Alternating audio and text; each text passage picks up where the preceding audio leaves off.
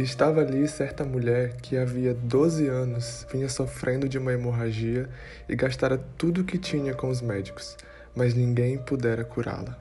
Lucas 8, 43 O mundo está sangrando há muito mais que 12 anos, procurando alguém em que possa tocar, alguém que tenha esperança para oferecer, alguém que possa parar o seu sofrimento.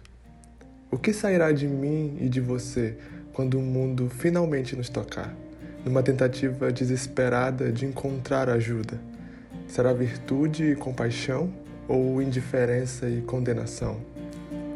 O mundo está se arrastando em fortes dores, pelas ruas e prisões, hospitais e casarões.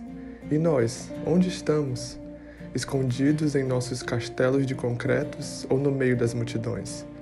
No conforto de nossa apatia ou sendo espremidos no campo de batalha?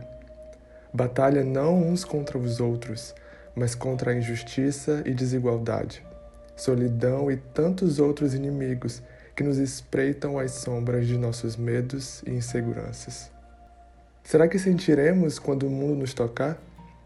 Será que vamos parar nossas agendas e atividades importantes para perguntar quem nos tocou? O mundo está tremendo de frio, de pavor. Cansado de sofrer, o mundo irá em breve prostrar-se diante do único que pode curá-lo do ódio e orgulho, da ansiedade e depressão. Quem irá ao mundo mostrar a solução? A resposta que ele tanto espera, quando enfim irá ouvir: Vai em paz, a tua fé te salvou.